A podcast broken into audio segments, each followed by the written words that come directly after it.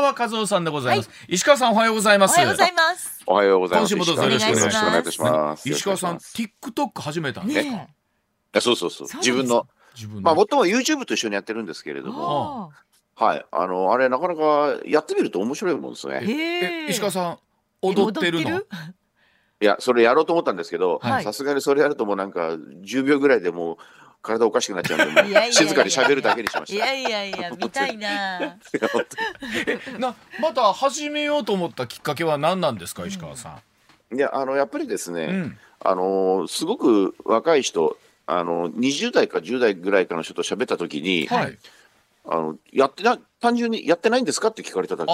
そうですか。はあ。そうですそう、それで、ねじゃあ、確かに簡単だし、やってみようかみたいに、うん。いや、思ったんですけど、これ全然簡単じゃなくて、はい。これね、意外と難しいんですよ、あの、編集とかがね。ああうん、だらだら、だらだら喋ってるところはみんな飽きて多分、これあ、そうですよね。変えられちゃうというか、はいはい。ココンパクトにやるということで、うん。その今、あの、クリエイターさんに頼んでですね、はい。編集をお願いして、はい。まあ、うまく1分、2分に編集してもらってると。まあ、1分こういうことです。確かに石川さんのそういったお話を1分とか2分ぐらいで、はい。ね、ええ。あの分かりやすく解説してもらうと、あの10代20代の方も見やすいはありますよね。これ。10分っていうとなかなかねしんどいんですけうん。どやっぱ1分2分だったらねっうん。て思いますそう、よね。だから、うん。結局自分がそうなんですよね。うん自分がなんか電車の中とか乗ってて、はい。ちょっとこう、なんていうの、一駅二駅ぐらいで聞けるぐらいのものだと聞きやすいなと思ったもんですから、うんはい、短くまとめて、はい。いよいよバズる日がまたやってきますね、はい石川さん。いや、まあ、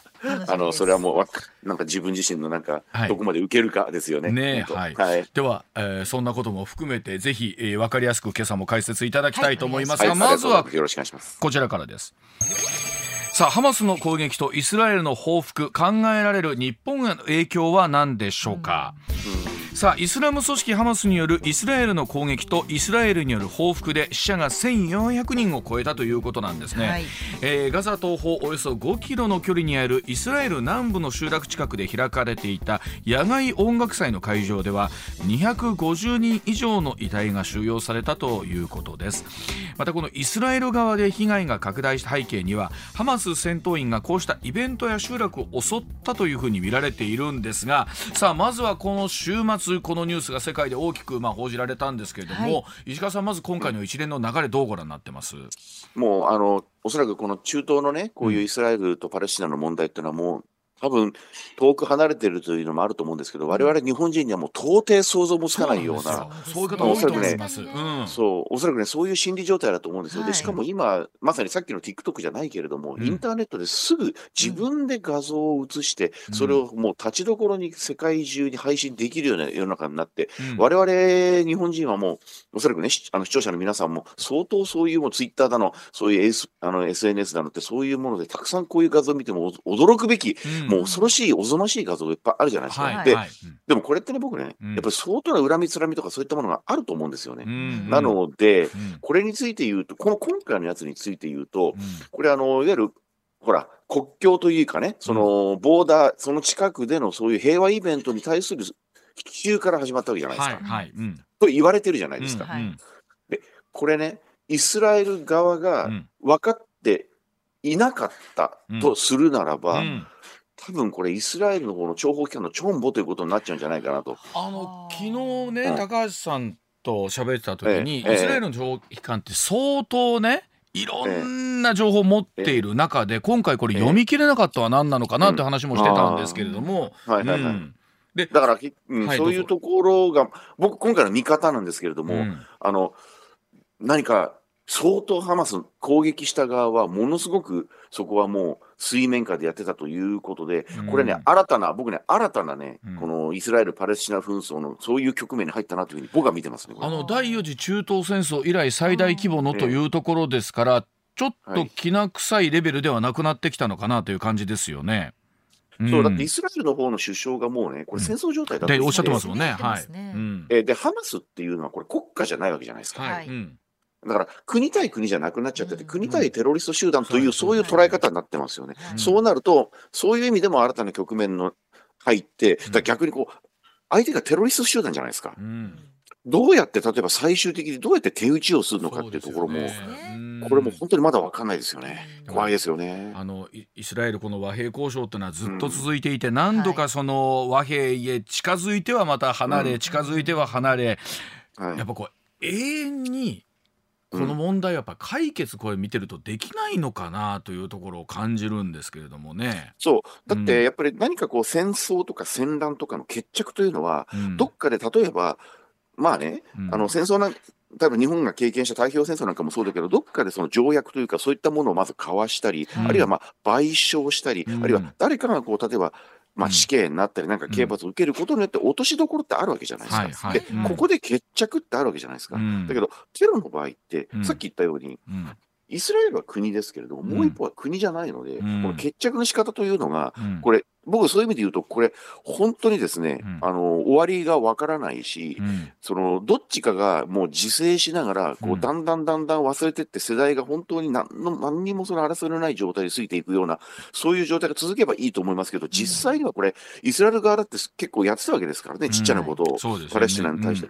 そうなるとね、もうこれはね、もうどっかもっと大きな国同士が、うん。他の大国が両側にくっついて、うん。もう代理でもって何かもう両方抑えるみたいなことをやらないとうん。収まらないと思いますよ。まあ、これ。現実にイスラエルはアメリカががっちりと支援をして、うん。ねこのハマスの後ろ盾にはイランがついているというふうに、まあまあ、現状言われている状況ですのでこれ完全にもう代理戦争みたいなところってあるわけですよね、今現状の中ではね。そうそう。う、ん。だから、まあ、ほんただね、これ、うん。ワイズンさんね、うんただの本当の代理戦争だったらまだいいと思うんですよ。うん。まだいいという言い方失礼だけど、はいはい。うん。そのだって、それはアメリカとイランみたいな後ろ盾が決着させりゃね、うん。それなりに収まると思うけど、本当にそうなのかな、ああわかんないですね、テロっていうのは、うん。その下のレベルというのは、そのトップレベルとの考え方がわからないので、それは今後これから、その両方の陣営の大国がですね、うん。そのまさに現場で戦っている人たちをどううん。抑えていって、うんトップ同士で決着させるかっていうぐらいの、はい。そういうシナリオができているんだかできていないのかまだ分かりませんが、いずれにしても、でも日本としてはもうな、うんおそらく何もできないと思うんですね、これねはあ。日本がどうのこうのできないと思うんですよ。でですから、うんうんそういったことを、まあ、ある意味もう期待というか、もうそれしかないと思いますね、これはね。であの石川さん例えばこういうふうはない。中東情勢になってくると、うん。やっぱり原油価格が上がってくるんじゃないかという話になって、まあ、うん。経産省いらっしゃった時そのあたり非常にデリケートだったと思うんですけど、うん。その見立てみたいなの石川さんいいかがですかそのあたりっていうのは。そうなんですよ。だから、これが結局、うん。日本にとってどうかということを我々日本人は考えるべきであって、うん。まさにそのご質問にあるように、中東というと、やはり原油、あるいは、まあ、天然ガスなんかもあるじゃないですか。うん。はい。そういったものを中心として、日本にものすごく大きなものを供給してくれてる地域なわけですよね。うんうんそうなると、やっぱり私もそう、私も例えば現役の時に大きかったのは湾岸危機と湾岸戦争ですよね。はいはいあの、ええ、あの2000年代前半のねそう、ですよねあの、アメリカでいうとブッシュ政権ですね。うんそういう時の話というのはやっぱりピクッときますよ。これでまた、うん。そのオイルショックの時のような原油価格あるいは天然ガスの暴騰ということになっちゃうと、うん。それにつられて他の燃料も上がっちゃうし、他の資源も上がっちゃったりなんかしてうん。結構大変じゃないですか。うん。これそれはね、ピクッときて、さて、いつも思うのは、うん。どうしてずっと原油にしてもそういったものを中東に過過度に依存していたのか。だって今だって、今だって結局石油の依存度っていうのはもうオイルショック、まあこれは50年前ですけどね、うん。オイルショックの時にそれをその依存度を下げようということで、例えば石油以外のが資源として天然ガスと原子力を一生懸命入れたと。うん。で、それなりに成果があった。うん。なんだけれども、だったら喉元通ればなんとかで、うん。だんだんだんだん戻っていっちゃって、うん。今は、まあ日本ではね、あの原発事故とか天然ガスの高騰とかいろいろあったけれども、うん。原油の依存度というのは、うん。そうやっぱりね、相当元に、ち原油のその中東の依存度ですよね。中東からの原油依存度っていうのは、もうね、昔よりもね、高くなっちゃってるんですよね。ああむしろ今のはそうなんですね。うんあーだからこれはね、やっぱりただでさえ今原油価格高いでしょ。はいうんこれにさらに輪をかけてこういう紛争が起きて、安くなる原因じゃな、安くなるはずがないじゃなですかないいわけ。ですよね。そう、うんそう考えると、これに対しては、やっぱりもっと危機感を持って、他の地域から原油をもらうだとか、うんあるいは原油、石油以外のエネルギーにシフトしていくっていうこと、いや、もう一回真面目に考えなきゃいけないですうよ。んねあの、光熱費あのあ改めてそのあたりのお話また後半聞いていきたいと思いますけれども、今お話聞いてるともちろんそれは下がる要素がないとなってくると、ますますもってこのタイミングで我々はビクビクしながら待ってるしかないわけですね、はい。今の状況ではね。うん。はい、それがやっぱりね、資源のない国の、僕は運命だと思いますよ。今今の日本は。なるほどね、はい。はい。では続いていきましょう。こちらでございますさあ小学校3年生までの子ども、自宅や車での放置は虐待と埼玉県の条例改正案が話題になっています。埼玉県議会の福祉保健医療委員会は6日子どもを自宅や車に放置する行為を虐待と位置づけて禁止する条例改正案賛成多数で可決をいたしました。最大会派の自民党県議団が提出した改正案に対しまして幅広い家庭が条例違反になりかねないとして無所属の県民会議が禁じる内容を緩和する修正案を出しましたがこれ否決をされています。改正案13日に本会議で採決されが行われまして可決される見通しということなんですがさあ石川さんこのお話もですねここ数日いろんな意味で世間で話題になってますてねおりますが、えー改めていかがでしょうか、うん、まあ、あの埼玉県というと私東京に住んでるんで隣のまあ自治お隣ですよね。体での話。で、はい。ただねこれねいろいろあの賛成反対両論渦巻いて出てまして、うん。で僕がね思うのはあのこれきこれをね発議した議員さんとか、まあ、その議員さんの後ろには支援者が当然いると思うんですけれども、うん。子供をその自宅に放置すると虐待だとつまりまあネグレクトという意味もあるんでしょうね、これ。はい、はいそういうことです、それがダメだという気持ちは分からんではないです、うん。それは。まあもともといろんな事故がありましたからね、うん。例えばうん。パチンコ店に行っちゃってて子そうそうそう。供放置して亡くなっちゃったとか。はい。それとあと、まあ、例えばアメリカなんかでは、まあ、ああいう社会だからかもしれませんけど、子供を一人で歩かせたらいけないねとか、うん。まあ、いろいろそういうルールっていうのがあって、まあ、あれはね、アメリカみたいな、ああいう国でのし話であって、日本のような、うん。もうそこまでその治安が悪い国ではない国で、こういうようなその子供を一人にしたら、その、まあ、うん親とか、うんそういった人が罰せられるっていうのは、僕は、そあのね、うんまあ、これはね、私は、ある意味大人、そういう気持ちが増えてきた、そういう社会になってきたことは僕はいいと思うんだけれども、うんうんただこれ条例というのはルールじゃないですか。はいはい。ルールということで考えると相当これきついですよ、これ。ですよね。厳しい。あのね、だって誰も、中には本当にネグレクトの親っていると思うんですよ。はいそうですね、うん、じゃあネグレクトの親を罰してどうするのかっていうことと、もう一つはね、もう一つは、もう全然そうじゃないと。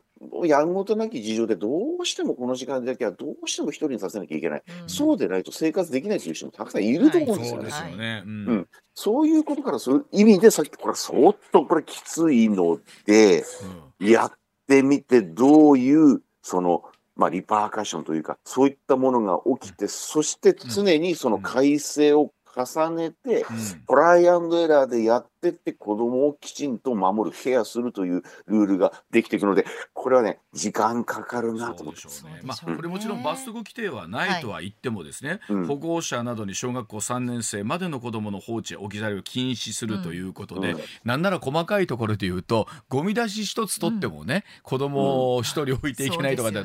向川さんこれ例えば兵庫県西の、はい。ねとか、はい。ねあの大阪府とかで、こった場合ほな我がことになったらみんな考えますよね僕だ片。方にゴミ持って片方に子供の手つないでねゴミ出しまで行かない、いかんわけでしょ、あそう。パッと行ったらパッと帰れるんですよ。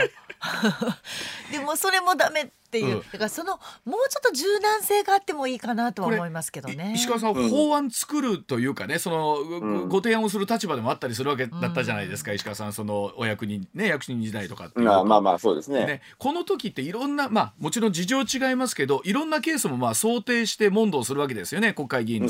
議員の人たちとね。うん、そうです。で、うん。こういうのってのは大体その、まあ、役所にしても、あるいはその議員にしても、あるいはその支援者にしても、誰かが声を上げるから、こういうルールの案っていうのができるわけですよね。まあできるわけですね。そううん。おそらくこの条例案というのは、うん。その例えば議員にしても役所にしても、その後ろにやってくれ、やってくれという、そういう陳情がたくさんあったと思うんですよ。あまあありますよね。そう。うん。で、あって議員さんとか、あるいは役所のお役人さんが、あこれはもう出さなきゃいけないなということで、うん。条例案をまあ出して議会でもって審議されて、これまあ可決の見通しみたいに言われてますけれども、はい。っていうことはですよ、うんうん。そのそういう発議をしたと、ただ、やっぱりね、これ、うん。そういう意味で言うと、うん。ちゃんと通るような案じゃないと、うん。最初から通らない案ってのは誰も作らないわけで、うん。そうすると、うん。通る案ということで、例えばさっきね、お話あったように、うん。実はこれ罰則はないと。うん罰則はないんだと。だつまり努力義務だけです。っていうのは、一つのね、うん。あの、なんていうのかな、まあ、うん落としどころというか、あーなるほど。その分なるほどね、その、つまり精神論ですよね。うん。精神論ということで、まずはやってみようっていうことは、うん。これね、ある程度のバランス感覚が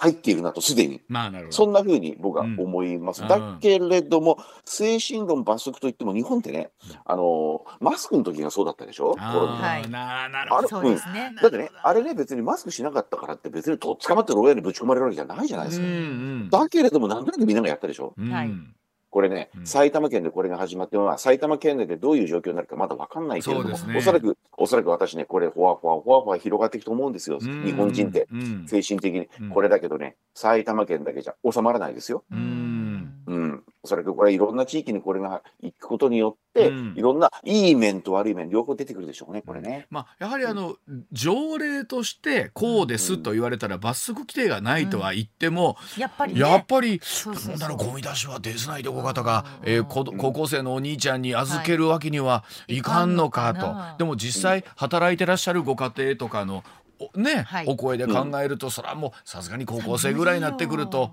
お兄ちゃんお姉ちゃんお願いするはもあるでしょうしですよ。うんうんそう、だから実際に何が起こるかっていうことで、まあ、例えば、かほら、世の中ね、過剰に正義の味方みたいな人いるじゃないですか。はい。そういう人がなんかこう、例えば、さっきの TikTok じゃないけれども、うん。ビデオをちょっと撮って、いやいや、この家ではこんなことしててみたいなものがね、うん。出回っちゃったりするとうん。いうようなこともないことはないわけじゃないですか。だけど、逆もあるんですよ。いやいや、そんなのいいじゃないと。うん。別にそのぐらいやったからってどうってことだねっていうことがずっと広がっていけば、この条例にの趣旨とは全くうん。違う、その、いや、実際にはの子供さんをね、小学校3年生以下のお子さんを残したまま外出することはもう全然いい。この条例は空文化するということも考えられますよね。そうですよね。両方ケースが考えられますね。まあ、もちろんこの条例がああったことでね、はい。えーうん。防げた事故みたいな、うん。事故事件というものも起きてくれば、うん。それはそれで一つのね成果かもしれないんですけれども、はいうん。そうです。まああのそれでいうと埼玉県議会は思い切ったというかかなりねうんなんでしょう画期的なという言い方がどうなのか分かりませんが、えーだからなんかうん。子供だけで公園で遊ぶことを禁止するよりも、うん。そんなことを作らなくてもいい社会にしなきゃいけないわけうんで、うん。ね、子供だけで行くのがそうですよね。ねそうですよね。それが普通なのに、うん。じゃあそこには親がついていかなきゃいけませんよっていう社会の方が問題、うん。だからそっちを変える努力って大事じゃないのかなと思うんですけどね。うん。そう、だから僕なんかにすると、今、解決策は何ですかってすぐ考えちゃうんですよ。うんやっぱり。もともとお役はいまあまあ所みたいな人そうですよ間ですから。そうするねとね、僕はね、これはね、本当嫌な、いやらしいけど、うん。一つ提案はね、うん。うんいやらしいんだけども、全部どっか、全部に、全家庭と全屋外内、屋内外うんうん。にカメラを設置するとか。ん。なるほど。はい。うん。はい。うん。うん。まあそうすると今度プライバシー云々って出てくるんだけども、はい。でもね、もし本当にその子供一人じゃ危ないよっていうんであれば、誰かが監視というか見てなきゃいけない。でしょ。そうですね。そうするとね、うん。そこまでやんないと、この条例の趣旨、条例案の趣旨は達成できないと僕は思います。うん。あの確かにこう両極端に一遍振ってみた時に、はい。さあそこからどうずらしていくかっていうかね、うん。あのおっしゃる通りゼロにするには石川さんそうあの良い方法になると思いまして。それとてそうそうゼロにできるかどうかはまだ分かんないですもんね、うん。それでもね。で、しかももそういうものをつけると設備投資なんて金がかかるじゃないですか。まあ。てな話が出てきて、うん。結局、やっぱりやめたみたいなことになりかねないんで、ただそういう中でこの努力義務というのは、僕は埼玉県でこれを出した、あの、まあ、議員さんとか、あるいはお役所の方というのは、これは一つの僕はね、試練だと思います。それは僕らは、僕らは本当に少子高齢化社会を睨んでそうで、すねそうです注ね目すべきです、これ。はい、わ。かりました。はい、では続いていきましょう。こちらでございます。時刻6時45分になります。さあ、来年度の再エネ買取価格の議論が開始いたしました。家計の負担増となるんでしょうか。再生可能エネルギー普及のため電気料金に上乗せされている再エネ賦課金などを議論する経済産業省の審議が5日開かれました。再生エネルギー発電の割合年々増えていまして2021年度には総発電量に占める再エネ再生可能エネルギーの割合20.3%となって初めて2割を超えたんですね、はい。で2023年度の再エネ賦課金えー電力の市場価格自体が高くなったことによって再エネ電気の販売収入も増えるという異例の事態で定められた基準に基づく計算で機械的に下がったものの、2024年度2023年度の半島で再び増加に転じていて家計の負担増となる可能性があると言われてるんですがさあこのお話石川さんにもいつもしていただくんですが改めて再エネ賦課金からすいません、はいもう一度解説いただいていいですか？うんあの、結局、これはあの、原発事故が2011年にあったじゃないですか。はいで、ちょうど時を本当はその前から再エネやろうやろうっていう話があったんですが、たまたま原発事故が起きちゃったもんだから、はい。その、この制度が始まったのが2012年で、その時にものすごく高いお金をかけて再生エネルギーを、うんその、ま、我々の電気料金の賦課金というものを電力会社に納めて、うん。電力会社が再生エネルギーでできた電気を買ってあげましょうという、こういう制度なはい。んですよ。うんうんで、その時の買取価格がものすごく高かったので、うん。えーそういうものもあって、例えば太陽光なんかものすごく普及しまして、今世界で、今や日本は世界で第3位の太陽光大国になったわけですけど、うんうん。でただ、そのためには負担が必要で、ん我々の電気料金の明細を毎年見ていただくと、うんまあ皆さんおそらく見てないと思うんですけど、まあはい私は仕事だから毎年、毎月見てますけど、ねはい。はい。再エネ賦課金というそういう項目があって、えーまあ今はそうですね、皆さん1000円から2000円の間ぐらいじゃないかなと思うんですよ、大体平均的なご家庭でね。はい。そういったものを負担しながら再エネ電気を買っていきましょうと。うんうんかそうすることによって再エネ産業を、うんまあ、増やして、まあ、いわゆる補助金ですよね。はい。を与えることによって再エネをお進行していきましょうということ。で、これが、はい、という、そういう制度なんですね。それがもう発電の割合が20.3%、2021年度、うん。増えましたよね、2割というと。うんはい。うん。これはね、あの、再生エネルギーの買い取り量、うん買う量が増える、増えたおかげでこういうふうになったというのもありますし、うんうん逆に言うと再生エネルギーの発電の割合が増えたということは、それだけ我々が毎月の再エネ賦課金を負担していますということです。でこの買取価格っていうものがはい始まった当時はだから高く買い取ってもらえたわけなんですよね再生エネルギー自体は。そうです。でそうそうそうそう。今まあまあ広く普及してきたんだけどもその中で、うんえー再生エネルギーの単価自体は下がっている。これはね、いろんな誤解があるんですけど、あちょっと今から言います。ねあのね、あのね、太陽、例えばね、太陽光の大きな事業用の太陽光、よくメガソーラーなんて言うんですけど、あります。うんメガソーラーの買い取り期間というのはうん20年って決まってるんですよ。ほうその20年というのは、うんある太陽光がうん始まった年から20年間ずっとその最初の年の価格と同じなんですね。だかあら、ーうん、今、例えば2023年でしょ、うんそうすると2012年がものすごく買い取り単価が高かったんですよね。高かった。うんその2012年に始まった買い取り価格は2031年、つまり20年後までそれがずっと続くんです。あじゃあそそれがどんつけてた人は非常にまあそう得だったわけですね。そう得です。そうそうんところが、だんだんだんだんその普及していったので、うん。最初からそんな高値で買い取らなくてもいいでしょっていうふうになってきたので、例えば今年2023年の買い取り価格というのは、うん。今相当低くなっちゃってるんですね。うん。で、そうなると、うん。これってね、今ある再エネ、もうや、前からやってた再エネも安くなるかと言われるとそうじゃないんです。うん。その前からやってた再エネっていうのは、その買い取りが始まった年の価格が20年続くので、はいそうですね。うん。だからどんどんどんどん上乗せされていっていくんですよね。だからうんこの再エネ買い取り価格が下がったというのは、新規でやるやつのうん。買い取り価格が下がったのであって、あー。前からやってる人はずっと20年間ずずっと同じなので、うんまあ、あの高値で買い取ってもらえますよという、こういう仕組みなんですね。だからどんどんどんどん毎年毎年電気、あの、再エネ賦課金の総額と、あ、再エネ買い取り価格の総額って上がっていくんですよね。まあ普及がしていってるんでその分上がってるのは上がってるということなんですね。そうそうそう。そういうことです、そういうことうんです。でこれは最後その我々の家庭への負担みたいなものっていうのは、来年度以降この再エネ賦課金っていうのは今後どうなっていきそうなんですか、あのね、これはですね、あのーもともとその、さっき言ったように、その原油価格とかそういう、これね、うん再生エネルギーっていうのは何のためにあるかというと、うんあの、法の趣旨はですね、再エネを増やすことによって、化石燃料、うんつまり石炭だの、はい。うん。ガスだの、そういった化石燃料の分を下げましょうという意味もあるんです、ね。なるほど。はいはい。で、それが安かった時というのは、うん。再生エネルギーを高く買い取らなければいけないんですよね。うんうん。あのところが、今、化石燃料の価格がボーンと上がっちゃったもんだから、うんうん。そこまでいらないよということになっているので、再エネを買い取る、その時の買い取りの値段は変わってないんだけれども、うん。それを代わりにやる、代わりだった化石燃料の値段が上がっちゃっているので、うん。最終的に我々が負担するそれぞれの再エネ賦課金っていうのは今下がっているんですよね。あそうなんですね。ううん。んうん。うん。こう聞くとね、なんだ、再エネ賦課金下がったんだからいいじゃないかと思うかもしれないけど、結局、買い取り送料自体が多くなっちゃってるので、うん。買い取り価格自体は上がってて、うん。電気料金も上がっているんですね。うん。なので、うん。す再エネ賦課金がいくら安かろうが高かろうが、結局最終的な電気料金がどうかと言われるとう。ん、電気料金全体が高くなっちゃ結ってるので局下がっ、てるからそこがそうかあの下がったもあんまり関係ないわけなんですね、そう、関係ない。そう。はあ。結局、そう、負担額、家庭の負担額は上がっちゃってるっていうことなので嬉しくもなんともないんですよ、これ、本当に。な。んかすごいなんかあのあっちが下がればこっちが上がるみたいな理屈になるんでしょうけれども、はい。で、トータルも上がるという、こういうことになるんですね。あではそのあたりのお話、えーお知らせ挟んで最後に整理してお伝えしたいと思います。はい。上泉雄一のエーナー。MBS ラジオがお送りしています。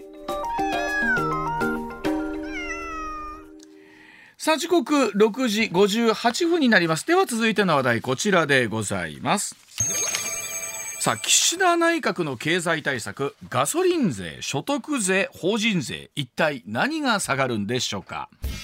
さあ岸田総理は9日京都で開かれている国連主催の会議インターネットガバナンスフォーラムで講演をいたしました。そこで今月中にまとめる政府の経済対策に AI の活用や利用支援策を盛り込むことも表明しています。そして秋の経済対策で与党内から減税という話も出ているんですがさあ今日は実際にどんな税が下がる可能性があるのかということを石川さんにお伺いしていきたいと思いますが、はい。さあ石川さんあの岸田さん、最近キーワードが増税メガネというあだ名がついていてこれがどうなのかという話は、うんなんか一部報道によると、なんかそれでご機嫌を損ねてると。はいそれね、はい。まあね、まあ、大体人に揶揄されたらみんないい気持ちしないけど、増うん、増税メガネっていうことに対して、まあ、どっかの、どっかのね、大手新聞社がね、うん。あの、そうじゃないなんつってうん、総理が言ってるって言いましたけど、うん。これね、私、あの、政策っていう方向、立場で考えるとね、はい。あのね、いろんな理由があると思うんです、これ、増税をやるんじゃないかと言われてる理由っていうのは、うん。一つはね、うん。そのガソリン税をあれだけ下げろ、下げろというふうに声が上がったのに、結局補助金ばらばらまきましたね。はい。うん。とで、これ理由っていうのはですね、ガソリン税みたいな減税って一回やっちゃうと、もうなかなか元に戻せない。多分本当にそうなんですよね。うんはいうん。なので、減税っていうのはやんないとか、うん。あとはまあ、消費税について岸田総理という方はですね、うん。もともとその総理になる前から割とこう財務省にシンパシーがあって、うん。みたいな、いあの、言われ方をされていると。はい。まあ実際そうなんですじゃあけどね。7時の時報のうん後、さらにもう少し詳しく。はい、はい、はい。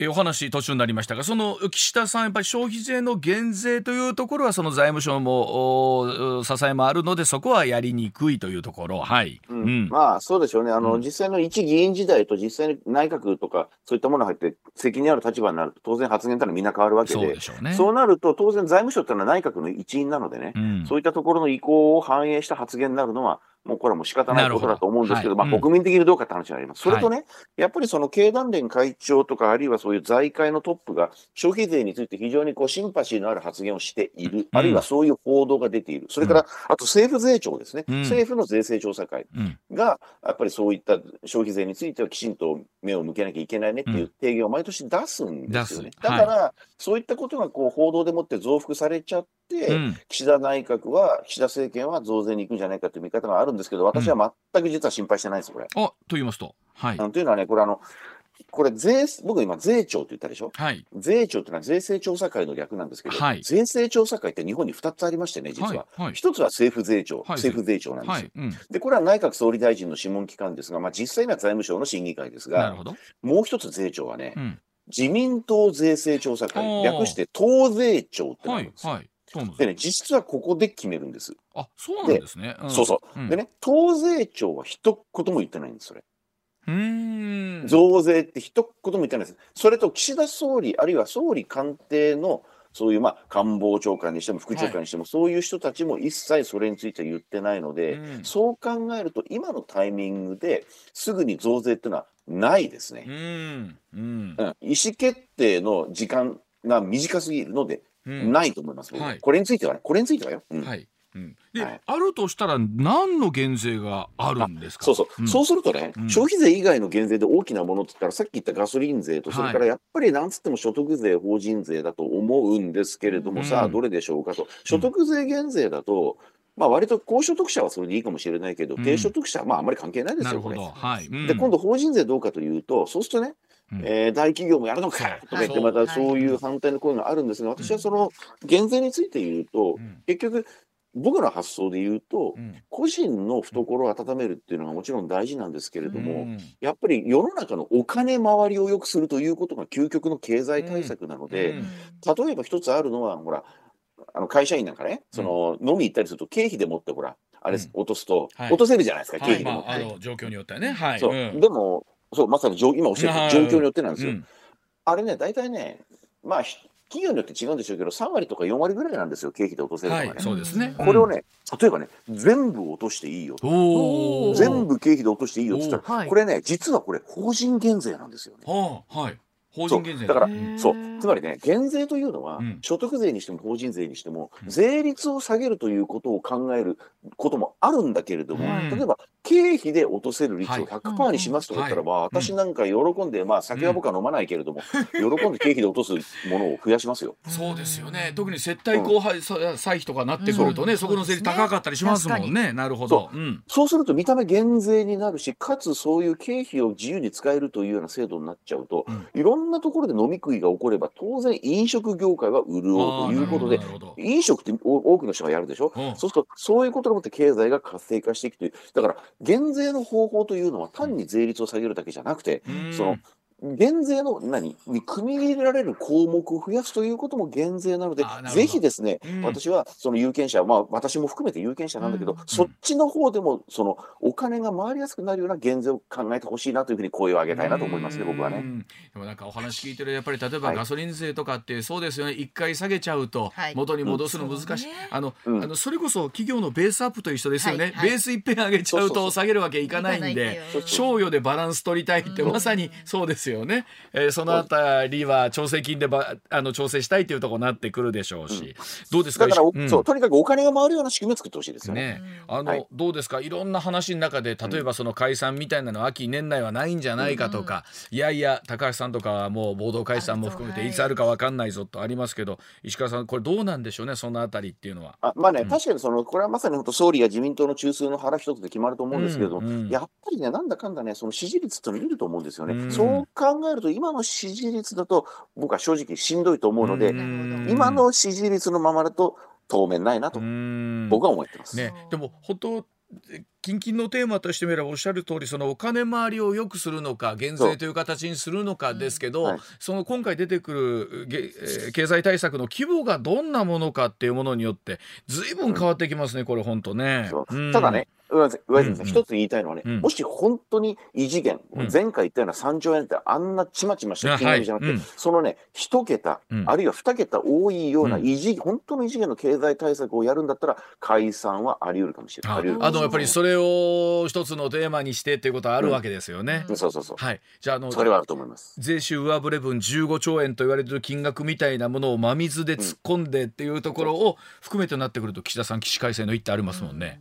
あると思いますんで、そこについては、まさにうん、もう一瞬先は、まあ闇と言っちゃなんだけど、一瞬先はわからない一つという。というところでございますけど、はいわかりましたそういうことだと思いますはい、石川さん今週もわかりやすいお話ありがとうごあざいました。りがとうございまありがとうございまししたた。また TikTok 拝見いたします。ありがとうございました。頑張りますはい石川和夫さんでございました。ありがとうございました。ありがたとう。ございました。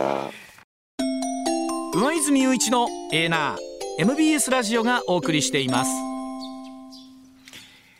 時刻6時まもなく20分になります。このコーナーお送りしましょう。取れたてピックアップニュース。こだわりの朝どれニュースをご紹介まずはこちらですはい。岸田総理大臣は9日京都市で開かれている国連主催の会議インターネットガバナンスフォーラムで講演しましたはい。急速に普及する生成 AI をめぐり、うん今月中にまとめる政府の経済対策に AI の開発や利用支援策を盛り込むことを表明しました、うんまた今年秋の G7 首脳によるオンライン会議に向けて高度な AI システム開発者向けの指針やうん。行動規範の策定を進めていることも明らかにしました、あの AI の進歩ってそのはい技術の進歩にね、うん。制度とか仕組みがどう追いついていくのかなっていうのをすごい考えますよね。はい。もうこの寄ってる間にもいろんな形の技術が進んでって、はい。これは例えば悪く使おうと思うと例えばうん。フェイクのものだったりとかうん。いくらでもできてくるわけですそうですね。から、まあ本当にこの辺りはねこう仕組みとしてもどう作っていくのかなのかなと思います。はい、続いてはこちら。スウェーデン王立科学アカデミーは9日2023年のノーベル経済学賞を労働市場での男女格差などを分析したアメリカハーバード大学のクローディア・ゴールディン教授に教授、うん、授与すると発表しました。はい、はい、あのこの男女の労働市場の格差というところを見ていくと、はい、この先生の発表だと例えば、えーと、と20世紀前半まだ工業化される前とかとなってくるとね、はい、まだ、えー、男性女性ともに働く機会が非常に多かったと、うん、むしろ工業化になってきたことによって女性がお家に縛られることが多くなってきてそしてまたこれが逆になってこの U 単 U 現象とかあるそうなんですが、はい。はい、そのあたりを長年のデータを見ながら分析されたということだそうで今後のその男女の働き方みたいなものに一石投じたということだ。そうでございます、詳しくは先生の論文をお読みください。難しいでしょ。う、続いてはこちらです、党に無届けでロシアを訪問した鈴木宗男参議院議員について日本維新の会は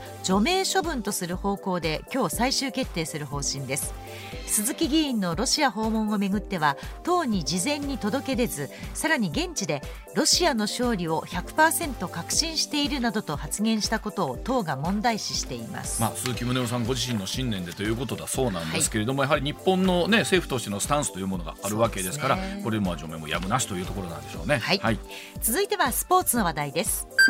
オリックスは9日今季のレギュラーシーズン終了後に中島聡監督54歳と来季の契約を締結したと発表しました、うんはい、2021年から監督として指揮を執り選手を頻繁に入れ替える変幻自在の 打順を組む中島軸と呼ばれる采配でリーグ3連覇を達成、うん、来季4年目への続投が決まりました。本当にでも3連覇すごいですよね、ね、この近代プロ野球に。で、ね、今本当どうでしょう？オリックス山本由伸投手おそらくね、はい。はいメジャーへということになるんでしょうけども、ね、今シーズン吉田選手が抜けてもこれですから、はい、すごいなはい、うん、続いてもスポーツです学生三大駅伝初戦として大きな注目を集める第35回出雲全日本大学選抜駅伝は、うん、9日出雲大社正面鳥居前をスタート。